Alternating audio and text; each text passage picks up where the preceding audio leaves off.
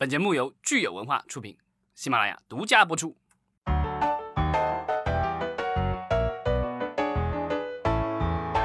欢迎大家收听新一期的影视观察，我是老张。大家好，我是石溪。今天我们先这个延续一下上周的那个话题，对吧？上周我们聊了一下呃迷雾剧场，这两天又有新的消息出来了。对，爱奇艺的迷雾剧场呢，可以说是今夏的爆款哈。但是昨天呢，有消息说，呃，好像非常目击，就是他们接着《隐秘的角落》之后的这一部剧呢，呃，是没有按预期上线，所以大家都在猜测是不是被下架了。呃，之前好像有传言说这部剧可能是六月三十号上线啊，但是没有上线，所以大家怀疑是不是审查或者什么技术原因。那当然，这个爱奇艺肯定不会承认啊，说的只是说，呃，我们还在后期当中。然后呢，呃，六月三十号这个日期其实之前我们也没有宣传过，所以呢，大家不要以为这就是我们要上线的日期。而且这个是一个品牌，我们在运营，然后并没有单独的接口什么之类的，反正各种官方的这个话套路都出来了。意思就是，呃，一切都好。当然，呃，我也看到各种截图，对吧？这个好像导演的这个微博截图写的非常的高深莫测，嗯，非常的委婉，嗯，感觉那意思就是这个为什么那么难呢？对，现在咱们说这个非常目击，如果说没有没有上成，那就不知道应该要接档的。对，它后面是有哪部剧能够接上，咱们其实就不知道了。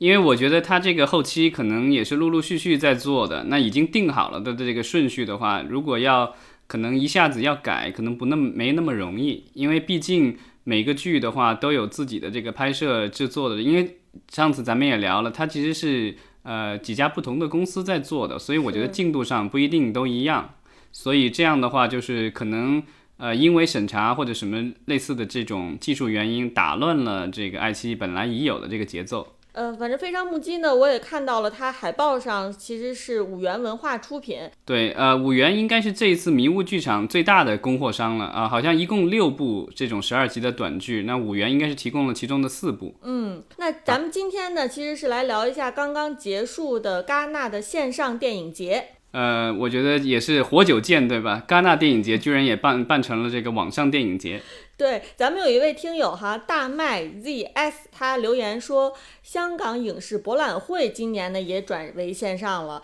而且香港影视博览会呢是在八月份，所以我相信呢，就是这个六月份结束的戛纳电影节呢，可能会给这个咱们的香港的同行们一些启示。而且这个就是全球第一的。呃，电影节也已经这改网上了，所以我觉得咱咱们香港这个在网上办，其实也不丢面子。没错，其实呢，这一次呢，咱们说国内的媒体哈，好像关注的并不是很多。由于很多人就去不了戛纳了，大家觉得好像就是遥不可及了，也就没有再关心了。所以我们看现在，其实国内媒体报道出来的戛纳的新闻其实是比较少的。嗯，而且我个人觉得。即便是在这个社交媒体上，其实大家自发的这个讨论也少了。呃，一一方面是我们的主流媒体报道少，另一方面我觉得是因为今年对吧，没有了红毯，少了我们的坦星的参与，所以这个话题度似乎有一定的这个受损。其实我倒是觉得坦星是一方面啊，另一方面，因为大家知道每年五月呢，经常会有各种戛纳到此一游照刷爆朋友圈。可能大家如果能去戛纳，能够度个假的话呢，还是话话题的热度能起来。今年因为就是没有人能去啊，而且这个线上的话呢，你也你也没有办法分享朋友圈啊，好像就离我们平时的生活更远了一些了，感觉是遥不可及，所以就是热度其实就没有起来。对，虽然这一次大家没有办法亲。临戛纳现场，对吧？但是全球各地的电影人和电影公司其实都在线上进行了各种的交流。那当然好处就是不用倒时差，然后也不用支付高昂的旅行费用，因为机票钱、酒票钱、酒店费用都不便宜。那不好的地方就是可能少了这种人与人之间的近距离的交流。对，呃，咱们看，其实往年的戛纳呢，它是分为两大部分啊，一个是咱们说的这个官方评选，就是电影的展映；另外一方面呢，就是我们说的这个电影的市场、电影的交易这部分。那今年呢也是一样的，它既有官方评选，也有线上的电影交易市场。对，那咱们这个就两方面都聊一下吧。好，那咱们就先来说说这个二零二零年戛纳的官方评选影片的情况。它的这个所谓的官方评选，按照我的理解，并没有所有的片子都在戛纳这个线上播放啊、我看了一下一些网络上的这个评论，好像说几十部的这个官方评选里面，可能只有十几部在这个就是网络的平台上，就他们这个呃内部的这个戛纳的内部平台上购买了门票以后进去以后能够看到。没错，那我们看到的其中最有意思的呢，其实是跟我们中国电影人相关的电影哈。呃，首先就是一部叫《七人乐队》的电影，它是一个电影的集锦。呃，嗯导演呢包括了许鞍华、杜琪峰、徐克、洪金宝、袁和平、林岭东和谭家明。对，然后这个出品方的话是银河映像，呃就是呃杜琪峰的这公司，所以这个项目其实是呃杜琪峰邀请了六位香港电影人和他一起，每个人各自讲述一个故事，然后分享童年记忆和对香港的感情。这个好像也是。呃，因为最近香港有不这最近一段时间，香港不断的有各种风波嘛，这个我觉得可能也是他们呃电影人来做一个回顾，然后呢，希望来看一看香港的未来是走向何方。对，还是相当有情怀的一部电影。那除了这个七人乐队之外呢，我们看到有一部中国导演的处女作叫《野马分鬃》，呃，导演是魏书君。啊、这部电影呢，其实呃，它的这个设定也非常有意思，呃，看起来是一个公路片，是两个这个非常昂奋的年轻男子，呃，驾着一辆国产吉普车，踏上了一段这个冒险的旅程。啊，这个导演呃魏书君的话，之前我印象当中，咱们好像前两年的这个戛纳聊到过，因为他之前有一部短片呃曾经入选过戛纳，然后是叫《延边少年》。他今年的这部长篇电影呢，是由阿里巴巴出品的。嗯，对，然后呃，国内似乎目前来说并没有看到啊、呃，它有明确的这个上映的档期，但我觉得这个片子呃，既然已经做了这个官方评选，应该是后期什么的都已经做完了，所以呢，呃，所以就静候他们这个官宣了。嗯，因为我们之前说过，现在国内的电影如果要拿到海外参参加电影节的话，它其实是先要经过审查、经过审批的。嗯对，龙标必须得拿到，然后技术审查的这个标儿也得都拿到。所以，那我们既然是他看到它已经出现在了这个戛纳官宣的展映环节里面啊，就说明我们其实国内的受众是，呃，国内的观众是可以指日以待的。嗯，这个除了除了国内的这两部片子外，其实我最期待，我个人最期待，我看完了整个几十部片子的这个介绍以后，我个人最期待的啊、这个其实也是我今年，可是可能是我今年夏天最期待的一部电影，呃，就是这《釜山行二》。啊、它叫半岛岛，对，然后这个之前咱们好像在节目里也聊过。然后《釜山行》这部电影前几年对吧，作为僵尸类型的电影，就是让人耳目一新。然后呃，在韩国票房大卖，在国内其实因为各种原因进不来，但是也不妨碍它在网络大量传播，然后积聚了大量的粉丝。然后呢，在好莱坞其实也受到了关注。我印象当中好像应该是福斯啊、买下了它的这个海外的翻拍权，所以呢，呃，但现在福斯已经被迪士尼收购了，所以我觉得可能在不远的将来，也许会有一部英文版的这个迪士尼出品的呃这个僵尸大片上映。那但不妨碍这一部续集继续在韩国诞生。然后这部续集的话，其实之前就已经定档了，这个今年夏天要上映，但现在因为疫情的这个原因。呃，所以呢，它也档期好像受到了一定的一一点小的影响，但是好像我看目前的消息，它在韩国还是会在夏天上映。嗯那个如果大家没有看过《釜山行》呢，这个接下去这一段就不要听啊，因为有剧透。就是因为在《釜山行》的结尾，男主角去世了，不幸英勇牺牲了。然后呢，结果片子太受欢迎了，那导演就想要拍续集了，但是很无奈，这个男主角已经被他干掉了，所以只能想出一个全新的故事。所以这部电影的话是叫《釜山行二半之半岛》。啊、这个完故事好像这个人物是跟上一集其实就没有关系，但是处于一个同一个僵尸宇宙里而已。那看起来就是我们今年对于韩国电影哈还是有新的期待的。大家都知道，其实近几年来韩国电影可以说是越过了一个又一个高峰哈。嗯，呃，那我在看了这个展映环节的几十部片子的片单之后呢，我最感兴趣的其实是两部动画片，呃，一部呢是由宫崎吾朗执导的叫《阿雅与魔女》的动画片，他说呢是采用了数字的动画技术，是非常规的这个漫画风格，这让我想到了呃去年的这个蜘蛛侠。对，而且他的导演是大名鼎鼎的宫崎骏的儿子宫崎五郎。吴朗啊，宫崎吴朗。然后除此之外呢，还有一部是叫《心灵奇旅》的，呃，皮克斯工作室出品的动画，它的导演呢是 Pete Doctor，呃，这个这位导演，大家如果熟悉他的作品《飞屋环游记》的话呢，应该会非常喜欢了。然后呃，因为这个皮克斯工作室之前的一些人事的变动，现在这个 Pete Doctor 好像已经升任了皮克斯工作室的这个负责人，升官了。对。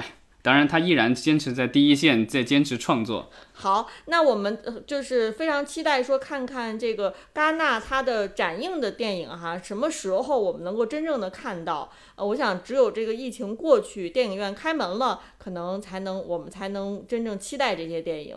啊，这个也不一定，因为很多的都是文艺片，其实。呃，不上院线，如果那个平台能够给到不错的授权费，我觉得一般片方也是会能接受的，因为毕竟今年我觉得能活着就不错了，别想的那么多了，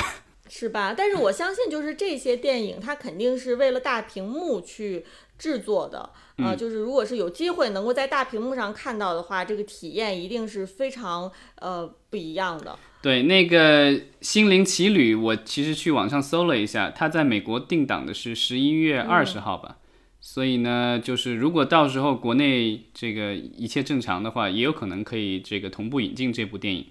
好的，那我们聊完了这个戛纳的官方评选的影片哈，接下来再看看咱们之前一直非常关注的这个电影交易市场。对。这个市场的话，往年的话是在五月份进行，然后呢，大概十天。那这一次的话，因为疫情的影响，然后所有的人都转战网上，所以这次只有五天的时间，六月二十二号到二十六号举行的。嗯，而且这个呃入门的这个门票门票哈，也是比往年都要便宜很多了。对，之前咱们聊过一次，这个现在价格。只需要一百九十五欧元啊，这个比往年的这个便宜多了。往年的话，这个如果是参加实体版的，这个得三百多欧元。而且就是之前我们也聊过，它有一个早鸟票的这个价格，只需要这个九十五欧元。当时我都差点心动了。但是很可惜哈，就是今年其实咱们中国电影公司、中国电影人参加这个电影交易市场的数量，其实比往年是大大的减少了。对，呃，我比较喜欢的一个就是英国的一个网站，是一个叫 Stephen Follows 的人，他经常会做一些电影相关的一些数据的研究。然后呢，他在他的网站上其实做了一些很有意思的统计，我觉得可以跟大家分享一下。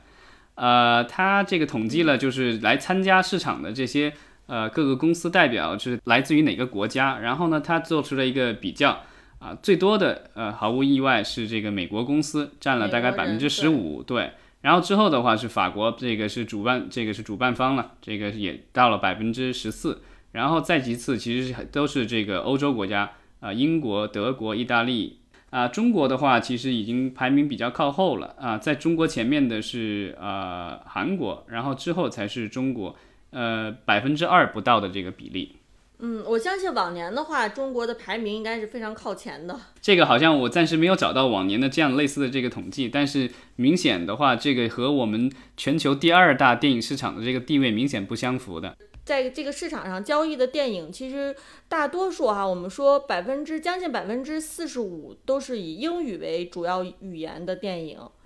对，这个其实跟咱们之前聊过的这个，反正是基本上就是一致的，就是说目前来说，你要下载。啊，你要想在这个全球范围内卖一部电影的话，那如果它是英语的话，这个更好卖一些；如果是其他语言的话，那你卖出去的这个机会就小，要小很多了。好，那我们说完了这个总体的数据统计情况呢，咱们还是来看看有哪些中国的项目在这个线上的市场上面呢得到了关注。对，然后呃，根据中国电影报道啊，它这个一个不完全的一个统计吧。说是有大概有两百多部华语电影在寻求国际销售，嗯，那我们可以看看其中有一些这个比较突出的。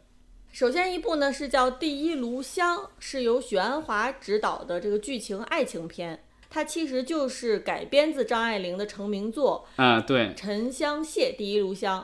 呃，上一次张爱玲的作品搬上大荧幕引起大家的关注，我印象当中还是那个。呃，李安导演的《色戒》，那不知道这一次会不会有同样的轰动效应呢？对，那我们就期待吧。然后接下来呢，我们来看看另外一呃一位大大啊，郭敬明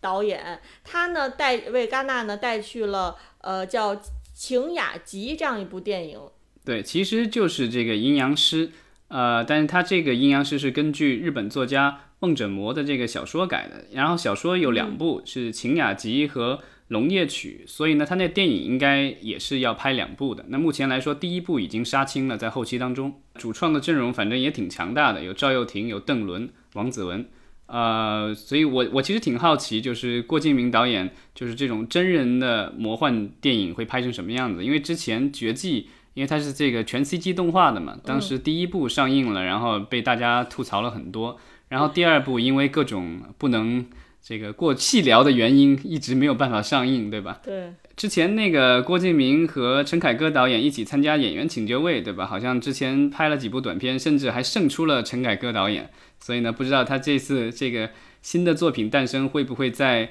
导演上风导演这个不管是风格上，还是说在技巧上，会不会有比之前的作品有进一步的进步呢？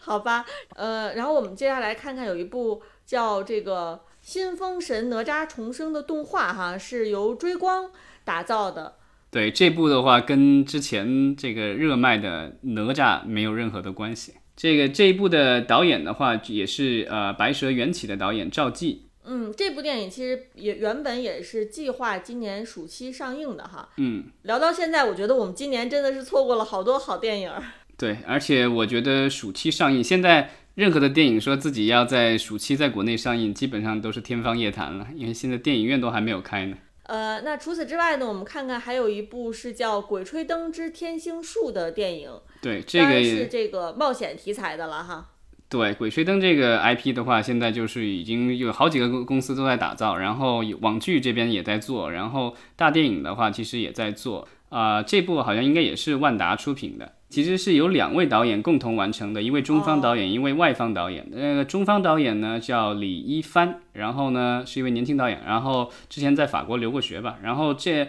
西呃这个外方导演呢就是西蒙韦斯特了。嗯，这部这《鬼吹灯之天星术》的话，虽然同样是万达出品，但是和沃尔善导演之前导的这个《寻龙诀》的话，好像没有任何的关系，尤其是在演员上啊。这次的话，这个主演分别是张涵予、姜武和卢靖姗。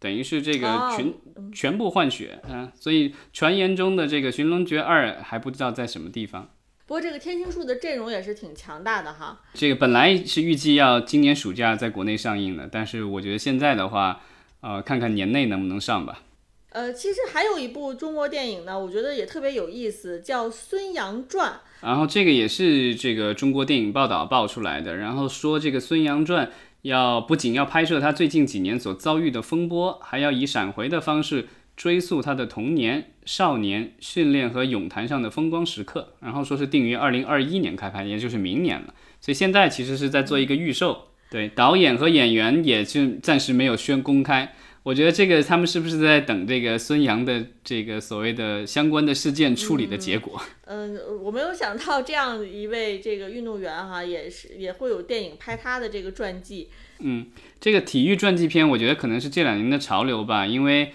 呃，就是李娜传也拍了，然后我们的这个女排也拍了，对吧？但是李娜传可能因为有些原因，好像一期到目前来说都没有宣布档期。那我我希望《孙杨传》这个如果能拍的话，不要遇到那么多的这个波折才能上映。没错，那我们看了这些中国电影呢，其实有一家中国的电影公司，我们其实应该提一下，就是卓然影业。他在这个电影节上其实是有很大的动作哈。卓然影业的话，之前在国内的话做过 P 片，比如说这个呃《爱乐之城》，然后其实也做过一些，对，也做过一些这个动画，比如《罗小黑战记》啊，据说这个续集现在也在开发当中，因为第一部卖的还不错。然后在日本之前我们也聊，在日本其实也上映了。那他这一次的话，他在戛纳有十部片子在卖，那其中有也有两部动画，而且是他自己制作的，我觉得还挺有意思的。一个是用的是这个日本的呃游戏的 IP 拳皇，对这个如果大家这个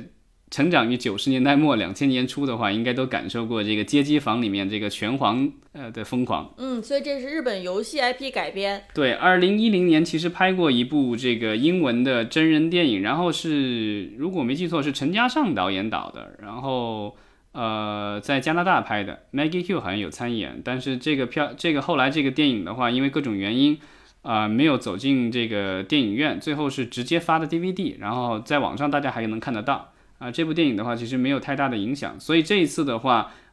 卓然影业要做的是一个 3D 的这个呃长片，那但是动画的。然后这次的话，他们是和这个袁立合作的，因为袁立的话，之前像咱们聊的这个郭敬明大大之前做的这个《绝技》，就是由袁立来打造的。袁立是咱们国内头号的这个动画公司。嗯然后还有一部的话，就是因为我看到的是英文的报道，我没找到它的这个中文片名到底是什么，叫 Candy 啊，它是一部这个合家欢的一部奇幻定格动画电影。我发现他们的项目也都是有的有一些偏门儿哈。对，那我们刚才其实说了一些跟中国电影公司有关的中国的项目。那我们其实刚才跟大家提到了，在这个戛纳电影市场上呢，其实英英文的内容呢嗯还是非常主要的内容。所以老张，你看了这些英文项目之后，你觉得哪个是你最感兴趣的？其实我最感兴趣的其实是是一部恶趣味的一个电影，然后这部电影的话，目前来说还没有开拍。呃，他的这个导演叫 Ryan Wilson。如果大家看那个就是情景喜剧《办公室的故事》，就知道里面那个就是特别贱贱坏坏的那个 Dwight，这个是他他他是演员出身，然后这一部的话。哦呃，就是他要做导演，然后剧本也是他写的，但他在里面会出演一个配角。他这个电影的名字特别的恶趣味，你一看那个片名就是特别恶趣味，它叫《Bombs Shadow Hands》。嗯，什么意思呢？然后他说的是这个住在洛杉矶的这个 San Fernando Valley 这个峡谷里的这个一个忍者，然后是一个是属于整天醉酒，然后但是呃会经历一系列的这个冒险。啊、对，其实有有点那种周星驰的那个少林足球的那种味儿，你不觉得吗？啊、有点无厘头吧。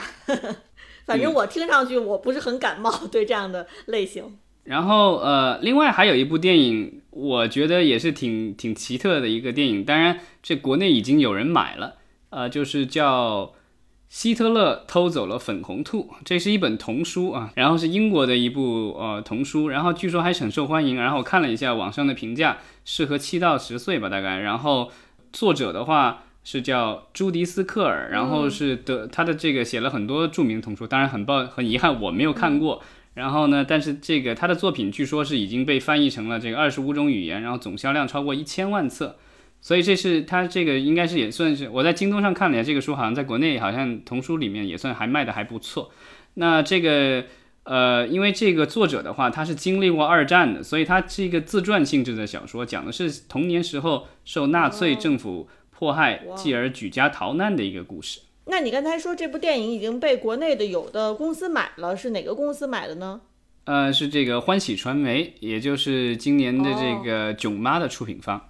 所以我我其实很好奇，这个欢喜的话是是要在它欢喜首映上放，还是说它会卖给其他公司？对我，我刚才还想说，就是我们其实之前有专门聊过欢喜首映这个 A P P，大家如果有兴趣的话，可以找我们之前的节目来听一下。呃，这个欢喜首映这个 A P P 其实也是一个新兴的 A P P 哈，挺有意思的。它里面的内容呢也是挺偏门儿的。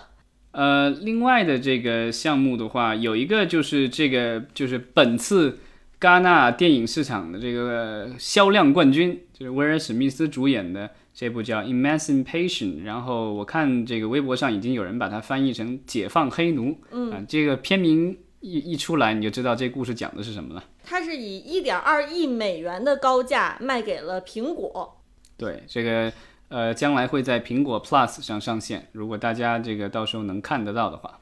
嗯，好，那我们其实就是总结了一下我们最感兴趣的这次戛纳的情况哈。如果咱们听友里面有关注了本次戛纳的，也欢迎给我们留言，谈谈你关注了哪些电影项目。啊，最后这个我就跟这个我们的听众这个说一声对不起啊，因为最近我们的这个更新有有听众已经留言了，说我们这个更新不是很及时，人家不是很定期，这个主要是因为这个主要是因为我的原因，对吧？这个因为这个这学期还没开学，马上就要放暑假了。